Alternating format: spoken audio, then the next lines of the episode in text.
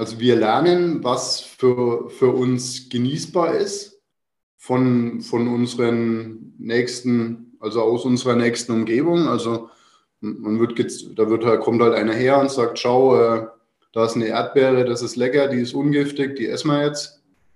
Und äh, so lernen wir halt im Endeffekt, was, was halt essbar ist. Schnell, einfach, gesund dein Gesundheitskompass. Wir zeigen dir, wie du schnell und einfach mehr Gesundheit in dein Leben bringst und endlich das Leben führst, das du verdienst.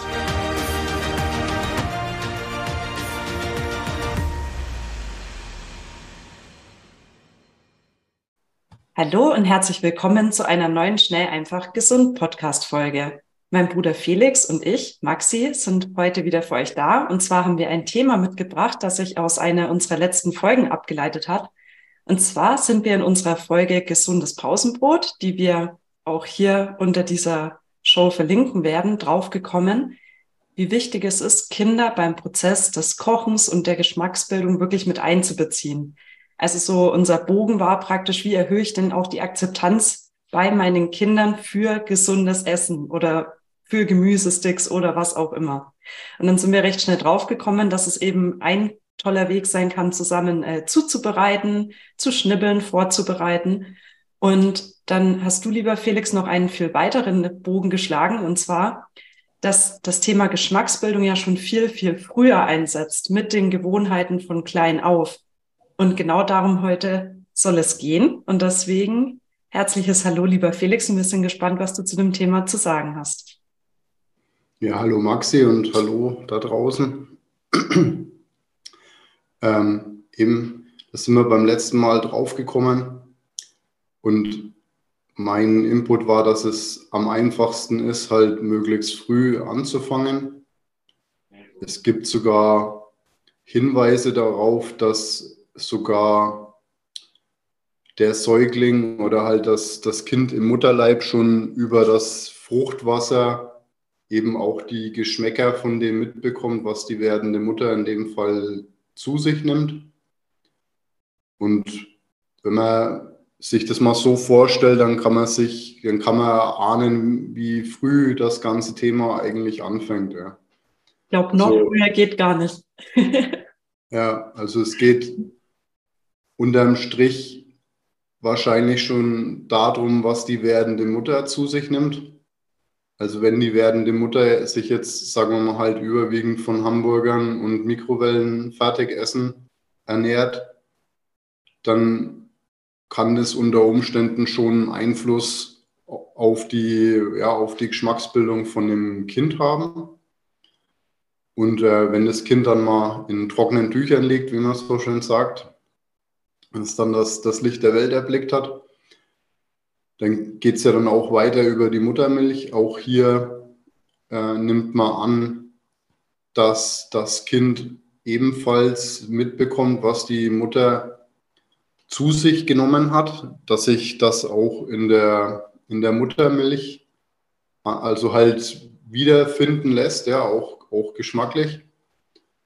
Und dann geht es ja weiter mit ähm, dieser Abstillmilch oder halt diesen, dieser Kleinstkindernnahrung, also dieses, was so ein bisschen ausschaut wie Milchpulver. Mhm. Dazu vielleicht auch noch ein, ein, spannendes Beispiel, und zwar also die, die Generation der, der 80er Jahre oder früher und auch noch ein bisschen später, die wurde extrem stark auf Vanillinaroma geprägt.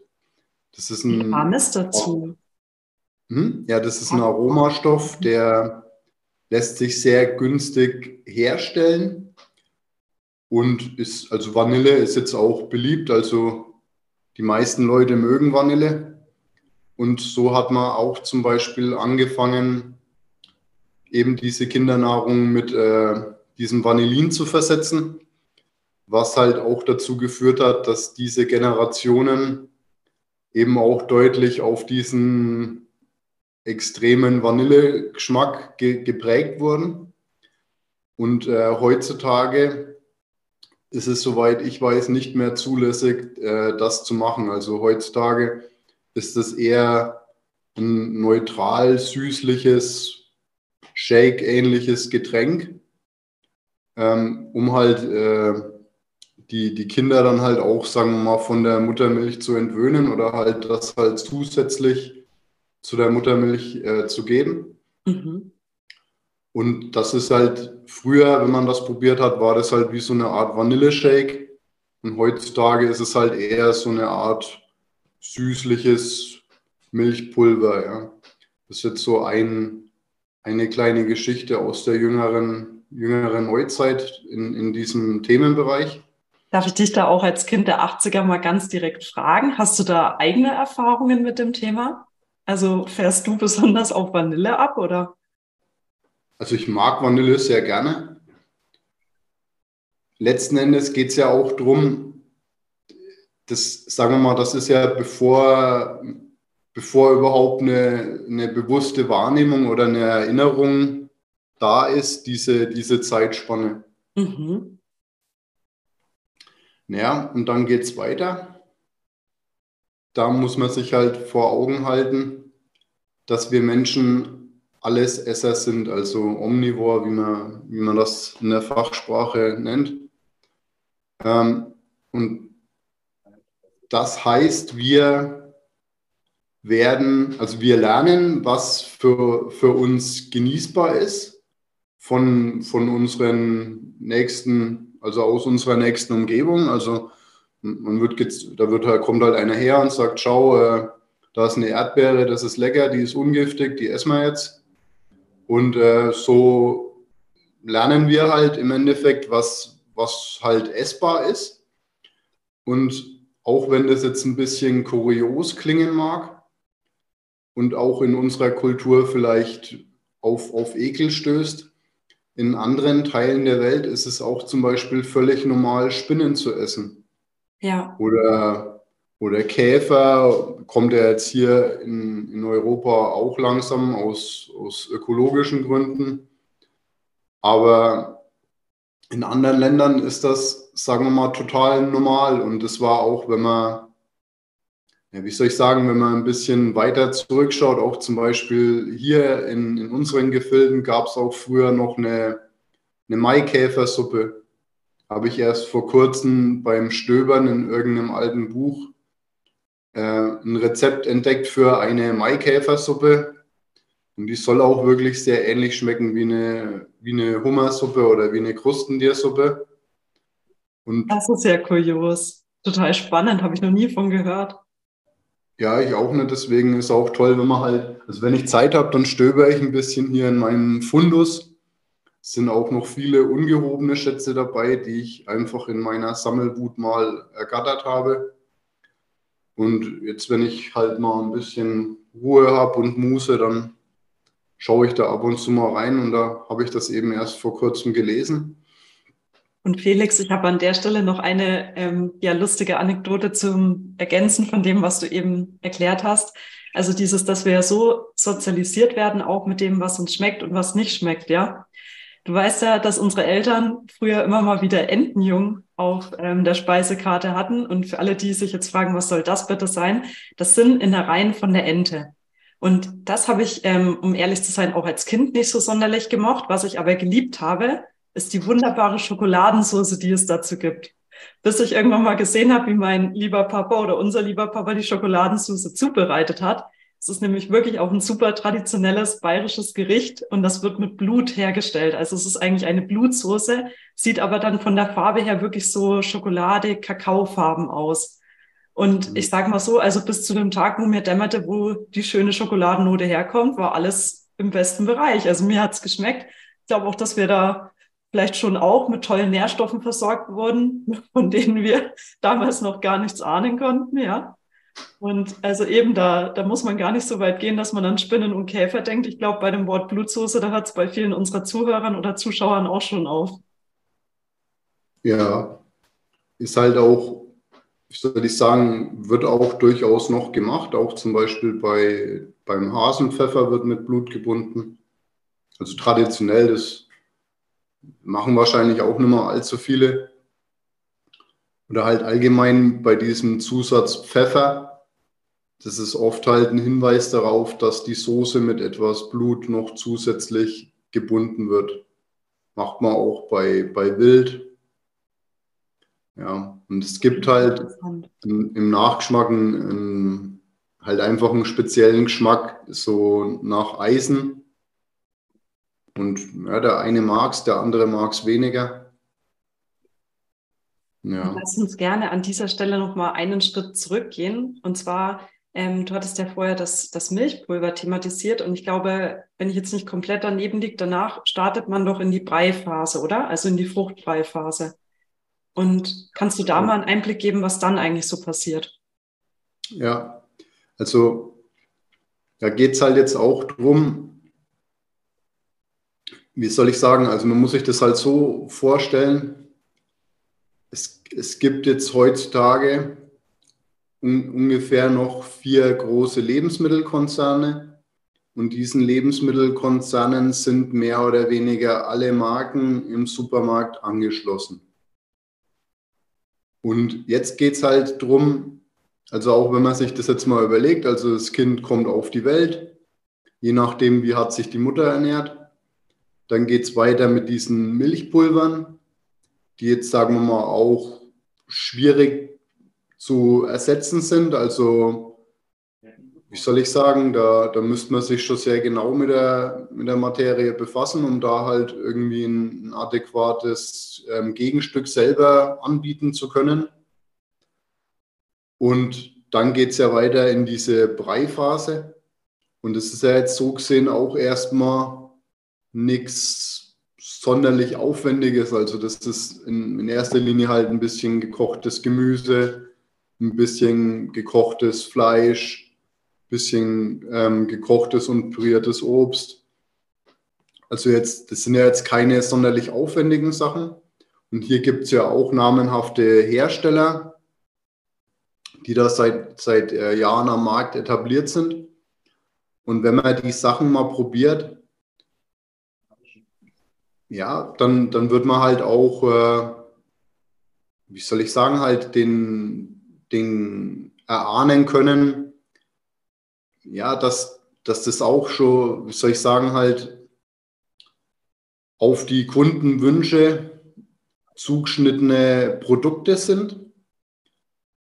Also die halt auch, sagen wir mal, eine, eine gewisse Menge an ja, Geschmacksverstärker ist, ist ein weitläufiger Begriff. Also da gibt es ja auch äh, Sachen, die man jetzt nicht unbedingt anschreiben muss. Oder halt auch einfach eine gewisse Süße mit sich bringen. Da muss dann auch nicht unbedingt Zucker auf dem Etikett stehen. Und dann geht es ja auch noch darum, letzten Endes will man ja mit diesem Produkt Geld verdienen. Und dann ist ja halt auch wieder so die Frage, was für Qualitäten kommen da rein und kommen jetzt da, wie soll ich sagen, abwechslungsreiche Zutaten rein oder sind das halt, sagen wir mal, häufig günstigere Zutaten? die dann halt zum Beispiel noch mit ein bisschen, ja, halt teureren, in Anführungszeichen, Zutaten ergänzt werden. Und wenn man jetzt so Sachen selber herstellt, also wenn man jetzt halt ein paar Karotten kocht und gibt da halt eine Prise Salz rein und püriert die vielleicht mit einem Stück Butter oder mit ein bisschen Olivenöl, das, also, es ist ja, wie soll ich sagen, das sollten eigentlich die meisten Menschen problemlos hinkriegen ähm, dann kann ich das halt steuern. Also es schmeckt halt danach Karotte mit ein bisschen Salz und Butter. Und den Rest kann ich ja, kann ich ja dann steuern, was da, was da dann drin ist. Und wenn ich jetzt im Endeffekt nur so Fertiggläser ähm, abgebe, dann gewöhnt man das Kind ja von der Abstillmilch über die erste so halbfeste Nahrung, die es dann zu sich nimmt, hat man ja dann jetzt eigentlich schon zwei Produkte, die aus der Lebensmittelindustrie kommen. Und denen überlassen wir jetzt im Endeffekt die, die Ernährung des, des Kindes. Und seine erste Geschmacksbildung. Ja. Genau. Und wenn man halt jetzt, sagen wir mal, da ansetzt, mein, dann kann man ja schauen, dass das Jahr eben jetzt, wenn, wenn jetzt das Jahr beginnt, dann gibt es halt verschiedene, ja, verschiedene Lebensmittel, die halt jetzt dann mit dem Jahr kommen. Und dann kann ich ja dann versuchen, das, was es jetzt aktuell frisch in, in der Region in einer guten Qualität gibt, versuchen praktisch dem Kind schmackhaft zu machen. Und so würde das Kind halt auch, sagen wir mal, je nachdem, wann es halt auf die Welt kommt, wenn es jetzt halt eher im Herbst auf die Welt kommt, dann gibt es halt Kürbis und, und halt andere Sachen, ja. Und wenn es halt, wenn es jetzt eher im, im Frühling auf die Welt kommt, dann gibt es halt junge Karotten oder ja, einfach, dass man sich das halt so vorstellen kann.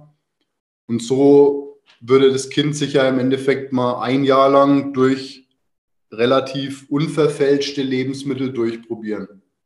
Und klar kann es dann sein, dass das Kind dann irgendwie sagt, ja, nee, Brokkoli, das muss jetzt wirklich nicht sein. Aber ebenso, man, man hat es halt dann probiert. Und auch wenn es jetzt einmal abgelehnt wird, dann kann man es ja durchaus in ein paar Wochen oder in einem, einfach nach einer gewissen Zeit nochmal probieren. Kann es ja dann vielleicht auch mal ein bisschen anders abschmecken. Und probiert halt dann, ob es das Kind ist oder nicht. Hey, hier ist Martin aus dem Team Schnell einfach gesund und ich möchte diese Episode nur ganz, ganz kurz unterbrechen für einen wirklich spannenden Hinweis, denn der passt sehr, sehr gut hier zu dieser Episode. Und zwar durften wir als Schnell einfach gesund Team ein Buch mit unterstützen, welches jetzt schon äh, längere Zeit im Buchhandel ist und auch sehr, sehr erfolgreich ist, auch schon auf der Leipziger Buchmesse präsentiert wurde und auch ja schon in Bestseller in verschiedenen Kategorien auch auf Amazon war. Und zwar geht es ähm, die Nährstoffgeschichte. Und die Nährstoffgeschichte hat auch eine schon langjährige Zuhörerin und Zuschauerin, Leserin von Schnell einfach gesund geschrieben, die liebe Marin.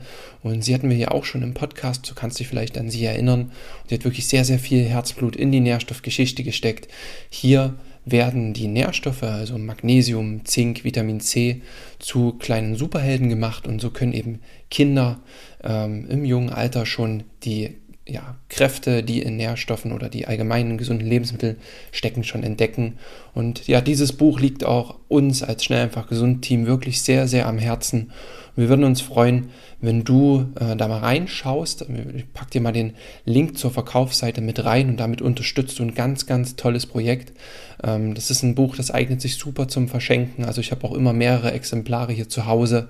Ähm, und ja, jeder freut sich darüber. Das kannst du, wie gesagt, zum äh, zu verschiedenen Anlässen, zu Kindergeburtstagen verschenken, zu Weihnachten, zu Ostern, ähm, zu Einschulungen und an ganz, ganz verschiedenen Tagen des Jahres. Und deswegen möchte ich dir das wirklich sehr ans Herz legen. Und wie gesagt, damit wirst du auch Teil dieser großen Idee, denn die liebe Maren hat das tatsächlich ja, im Eigenverlag veröffentlicht, also sogar einen eigenen Verlag gegründet, weil es natürlich nicht immer so einfach ist, auch ein Buch an den Markt zu bekommen.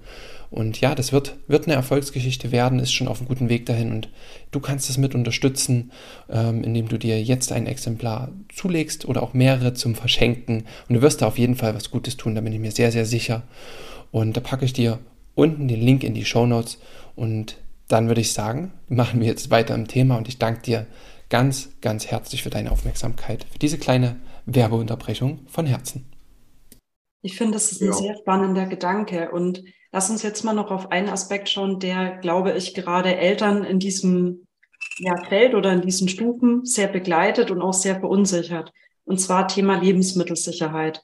Also Angst vor Keimen. Ich denke auch ähm, Thema Rohkost ist ja auch ein Faktor. Ich musste da gerade dran denken, ähm, wegen Olivenöl. Es passieren ja die verschiedensten Sachen auch, was man allein schon in der Schwangerschaft essen darf, nicht darf. Das wäre auch mit Sicherheit eine eigene Podcast-Folge.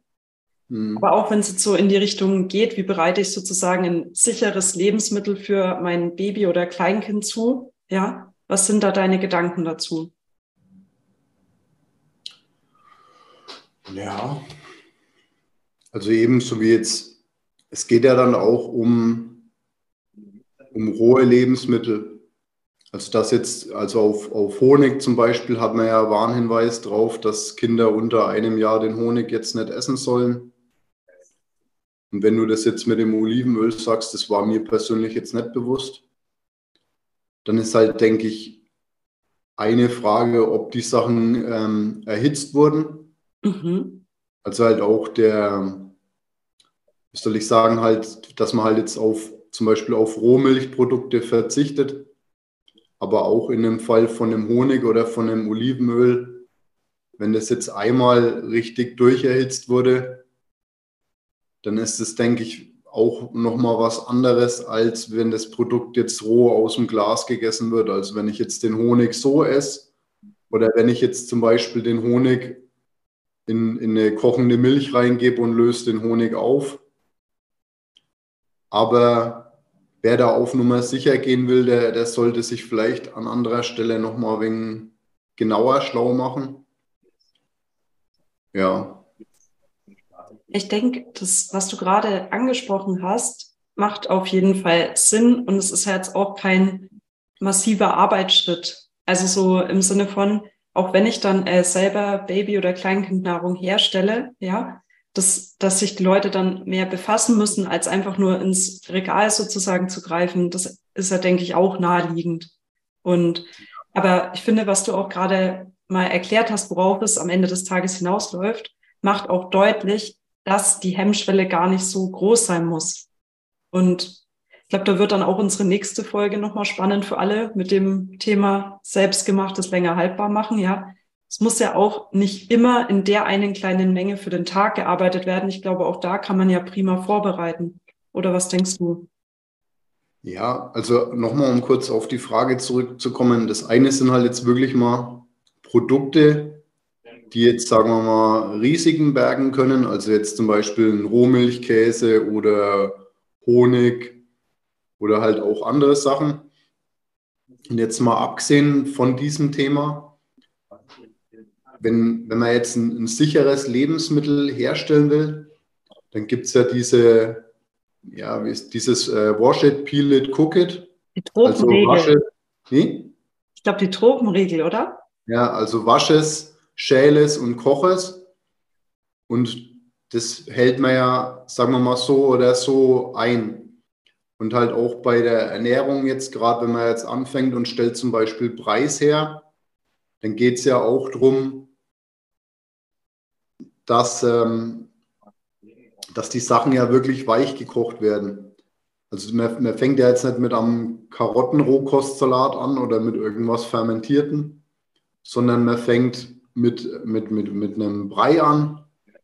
Und das sind ja dann auch Zutaten, die halt dementsprechend lange gekocht werden und dann halt auch zum Beispiel halt äh, durch gepresst werden oder gemixt werden. Und ja, da habe ich an und für sich ein, ein sehr sicheres Lebensmittel, weil ich erhitze es hoch. Und auch ähm, jetzt speziell für Kleinkinder wenn ich das jetzt frisch zubereite, als wenn ich jetzt einfach ein paar Sachen dämpfe oder halt mit ein bisschen Flüssigkeit koche und mixe das nachher und gibt es dem Kind direkt, dann habe ich ein sehr sicheres Lebensmittel. Und wollen wir an der Stelle nochmal auf ein Reizthema für viele eingehen, und zwar das Thema Zucker bei Kindern. Ich glaube, da haben wir auch ähm, ja, spannende Beobachtungen im Familienkreis machen dürfen. Ja, Ja, also da sind wir bei der letzten Folge mit dem gesunden Pausenbrot auch schon drauf gekommen. Und die Aussage war, dass wenn ein Kind mit einem Schokoriegel aufwächst, dann wird es schwierig, dem Kind mit ein paar Erdbeeren eine Freude zu machen. Aber wenn das, das Süßeste, was das Kind jetzt isst, sagen wir mal Erdbeeren und zum Beispiel Melone oder, oder Himbeeren sind, dann ist es wirklich spannend zu sehen, ähm, was es dann für ein Hochgenuss für das Kind ist, wenn es dann halt, ja, halt eben sowas gibt. Oder auch zum Beispiel, wenn es Kuchen gibt. Das habe ich jetzt auch im Bekanntenkreis gesehen, dann sind halt wie so eine Art, wie so eine Art Bananenbrot gebacken worden oder irgendwelche zuckerfreien Kekse. Und weil das Kind ja noch nichts anderes kennt, war das dann total zufrieden.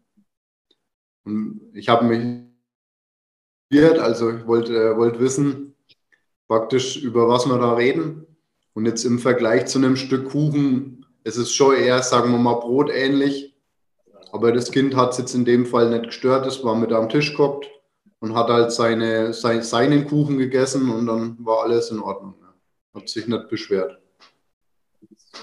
Ja, also ich finde auch, das war, da war ich ja bei ähm, bei der Beobachtung dabei. Und das hat mich auch ähm, ja, wirklich begeistert, das auch zu sehen, dass das funktionieren kann. Und auch dieser soziale Aspekt, gemeinsam am Tisch, gemeinsam essen, ja, auch wenn es vielleicht eine gewisse Durchsetzungskraft dann auch braucht, das so zu realisieren, ja, es funktioniert und es kann genauso schön und friedlich ablaufen. Ja, und halt, das ist jetzt in dem Fall vielleicht eher ein Randthema. Aber man sollte sich, denke ich, auch wirklich sehr, sehr gut überlegen, ob man praktisch nur, dass das Kind ruhig ist, ihm ein Telefon oder ein Tablet vor die Nase stellt und das Kind dann so schon lernt, vorm Fernseher zu essen. Also das sind wirklich Sachen, wo, also wo ich persönlich, ich würde davon abraten, ich würde das nicht machen. Und ich finde es auch, ja, wie soll ich sagen, schade, wenn ich das halt auch manchmal so im, im Urlaub oder so erlebt habe. Aber letzten Endes muss das ja jeder selber wissen. Aber eins muss halt klar sein, dass das extrem schwierig wird, wenn ich das schon so jung anfange, das irgendwann mal wieder einzudampfen. Also wenn ich mein Kleinkind mit Trickfilmen praktisch am Tisch ruhig stellen will, dann muss ich mir, denke ich, keine Illusionen machen, was dann sein wird, wenn das Kind mal älter wird. Ja, und da also sind wir dann auch wirklich bei dem Riesenthemenfeld Sättigung und Sättigungsgefühl. Und lieber Zuhörer oder Zuschauer, du hast ja heute gemerkt, unser Fokus war wirklich auf dieser Geschmacksbildung und was uns eigentlich auch in welchen Stadien begegnen kann. Und ja, wir sind auch wirklich sehr gespannt auf deine Erfahrungen zu dem Thema. Wir haben mit Sicherheit auch viele Familien unter unseren Zuhörern, die da noch ganz eigene Sachen zu berichten haben. Und wir würden uns wirklich freuen, auch darüber mehr zu erfahren. Schreib uns gerne an team.schnelleinfachgesund.de. Und lieber Felix, so das Wort zum Schluss bekommst du. Und ich möchte mich an dieser Stelle schon bedanken für die heutige Folge mit dir. Ja, ich denke eben, wie gesagt, einfach wenn das Kind dann da ist, einfach mal mit dem, was so wächst, durchs Jahr begleiten und mal schauen, wo halt Akzeptanz da ist und wenn die Akzeptanz mal fehlt, halt auch einfach mit ein bisschen Abstand nochmal probieren und halt geduldig bleiben und auch das Kind hat ja noch keinen Vergleich, also auch wenn es jetzt mal kein, kein Gala-Menü wird, dann kann es durchaus sein, dass das Kind trotzdem sehr zufrieden ist mit seinem Karottenbrei oder mit seinem Selleriebrei. Also da muss man sich, denke ich, wenig Gedanken machen und kann frohen Mutes starten. Ja. Sehr schön. Dann danke, Felix, und habt eine gute Woche an alle. Danke euch. Tschüss. Vielen Dank, dass du dabei warst. Hole dir unter www.schnelleinfachgesund.de slash newsletter noch mehr Gesundheitstipps zu dir nach Hause. Dir hat die Folge gefallen? dann lass uns gerne eine 5-Sterne-Bewertung da, damit mehr Hörer auf uns aufmerksam werden und von dem Wissen profitieren.